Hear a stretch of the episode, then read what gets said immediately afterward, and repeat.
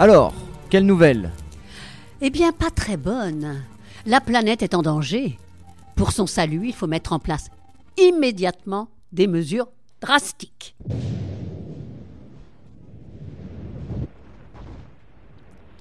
Tri sélectif.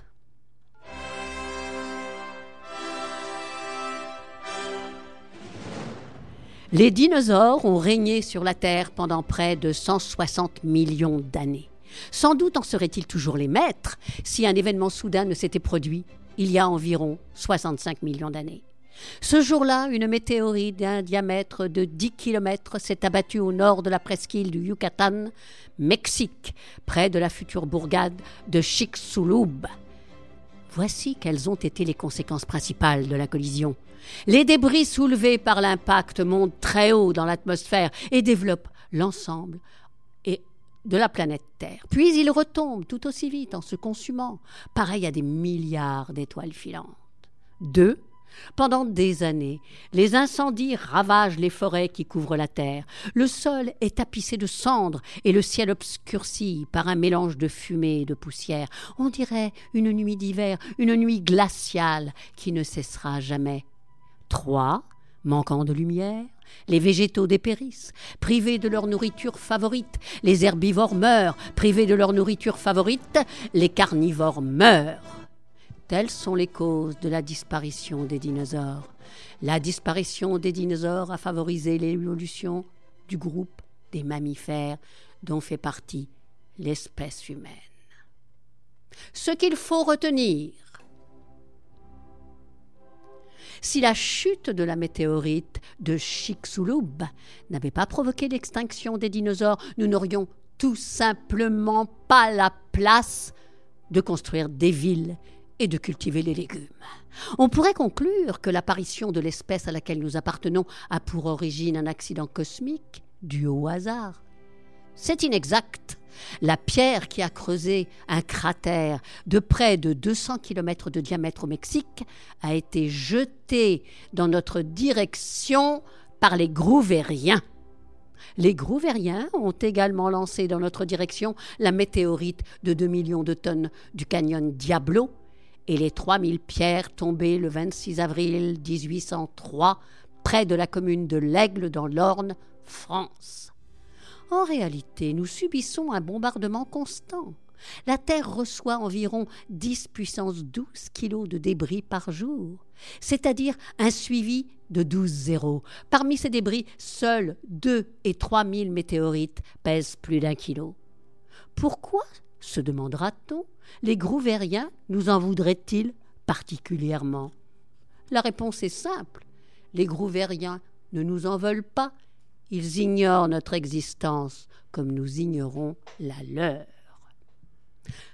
Bon à savoir. Les météorites qui tombent sur la Terre sont jetées dans notre direction par les Grouvériens, mais les Grouvériens ne sont pas méchants. La planète Grouveria est une planète de très grande dimension. Elle a quatre fois plus grosse que Jupiter, qui est pour sa part 1400 fois plus volumineuse que la Terre. Ses habitants, les Grouvériens, sont eux-mêmes très grands.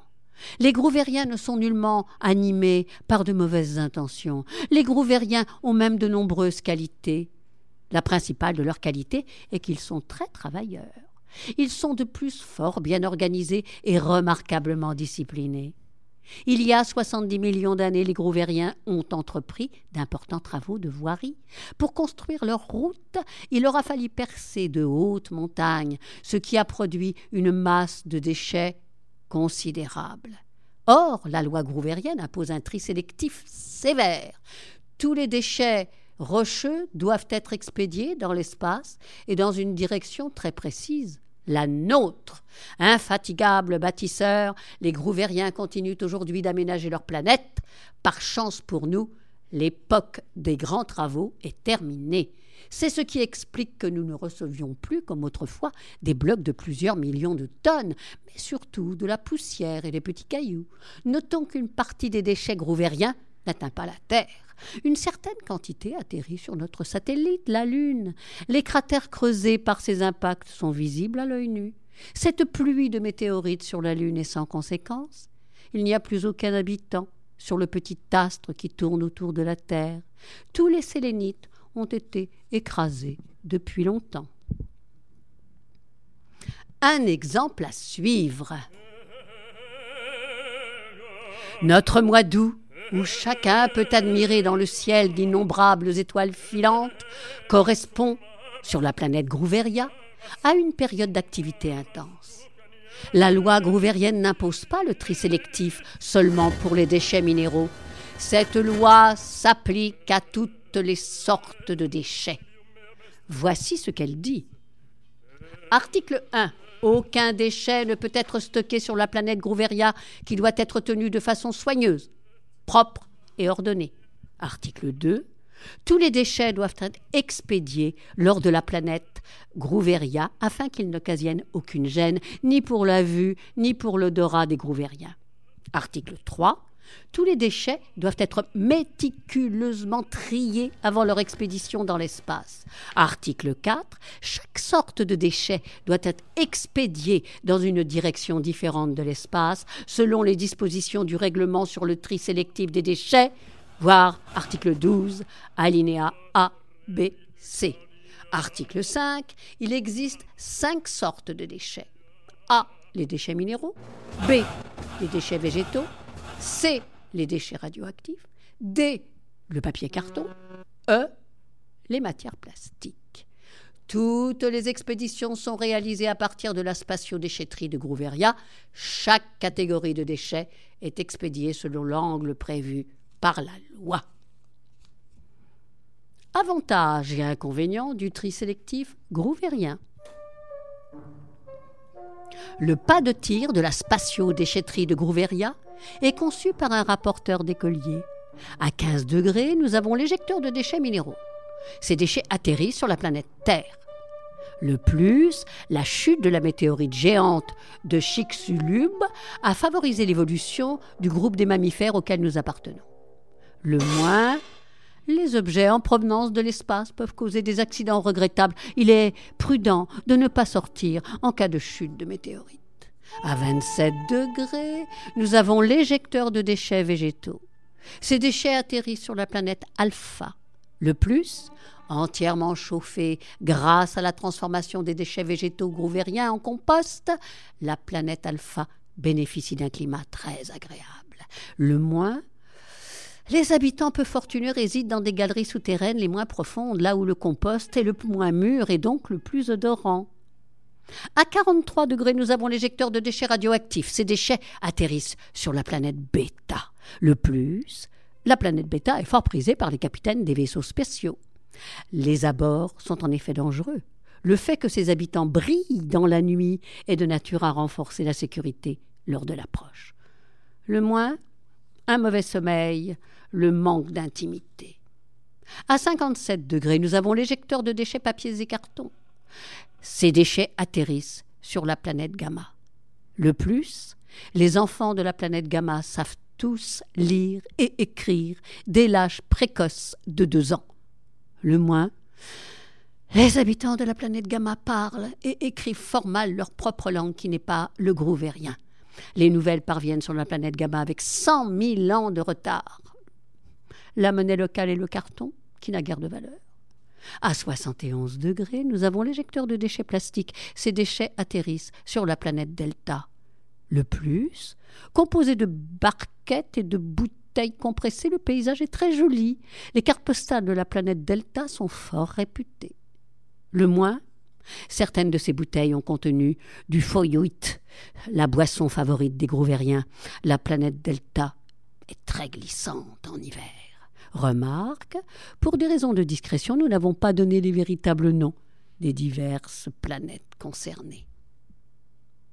Ceci est un message d'avertissement. Le système grouvérien est extrêmement efficace mais les grouvériens se soucient peu des conséquences. Respecter les consignes du tri sélectif est une attitude conforme au civisme. Cependant, ne tentez pas d'imiter les grouvériens. Quand vous jetez des ordures, assurez-vous d'abord que personne ne se trouve dans les conteneurs. Et souvenez-vous, un cas d'exception.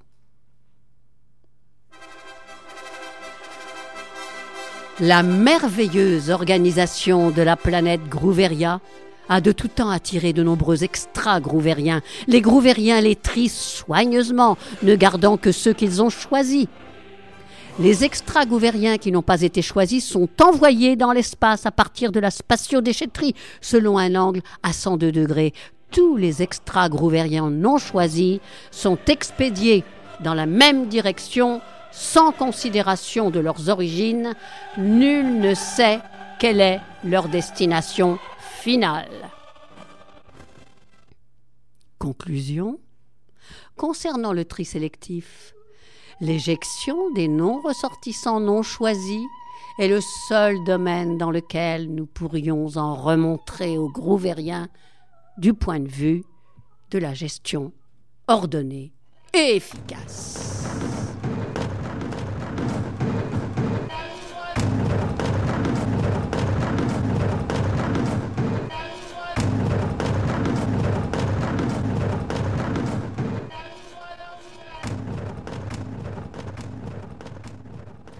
Tri sélectif est une nouvelle de Loris Muraille. Cet écrivain né au Havre en 1951, écrit pour les adultes et les jeunes. C'est un spécialiste de la SF. Il a rédigé le guide totem de la science-fiction chez Larousse en 1999 et des textes de SF comme Nuit grave en 2009, Urbic, Orbic pour le théâtre. Il est aussi le scénariste des séries d'animation Grand-mère est une sorcière, Les Renés et de la BD La machine à tout, vous trouverez Trisélectif avec une autre nouvelle intitulée Aux trois éléphants dans un tout petit album édité par une maison d'édition au nom charmant Souffle du rêve.